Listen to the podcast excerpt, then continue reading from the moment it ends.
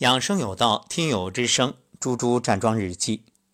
二零一九年十二月四号下午四点十三分，老师下午好。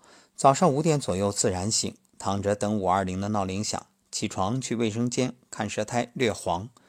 昨天下午上课的时候，孩子们的垃圾食品一人喂了我一口的缘故吧，脸色倒是很好。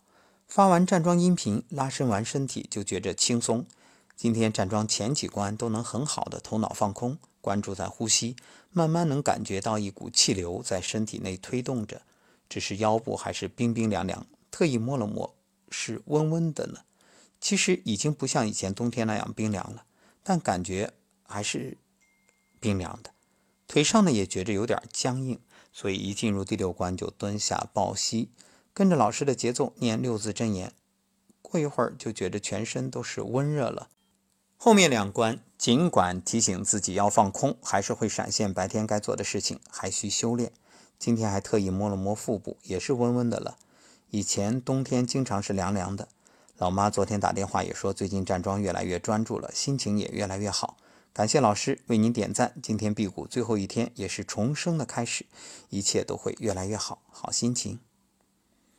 嗯，好。那。今天没什么要说的，祝贺猪猪老师，这身体开始有温度了。做一个有温度的女子，非常棒。至于孩子们给你喂垃圾食品这件事儿啊，我是这样想：身体本身它有一定的排毒能力，所以也不用担心。有些时候我们说也不用过于仔细啊，什么事儿不苛求，孩子们的一片好心不辜负。不过在这里要提醒各位家长。能给孩子选择健康的食物，就尽量避免垃圾食品。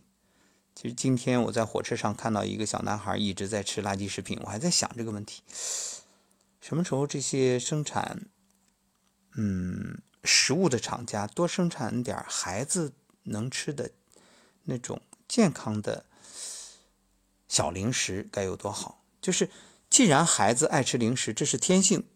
避免不了，那为什么不把一些，比如说素食餐啊、营养餐啊，做成孩子爱吃的零食，这样不一举两得吗？他主动就会选择，对吧？你也不用督促他吃什么营养素。嗯，好，当然，也许市场上已经有，我孤陋寡闻还不知，所以也很期待各位提供一些这方面的信息，可以留言。好，那祝愿猪猪老师越来越好。今天也给猪猪老师提出一个小小的要求，啊，就是那么多期已经做下来了，该换新照片做题图了，看看站桩之后的状态。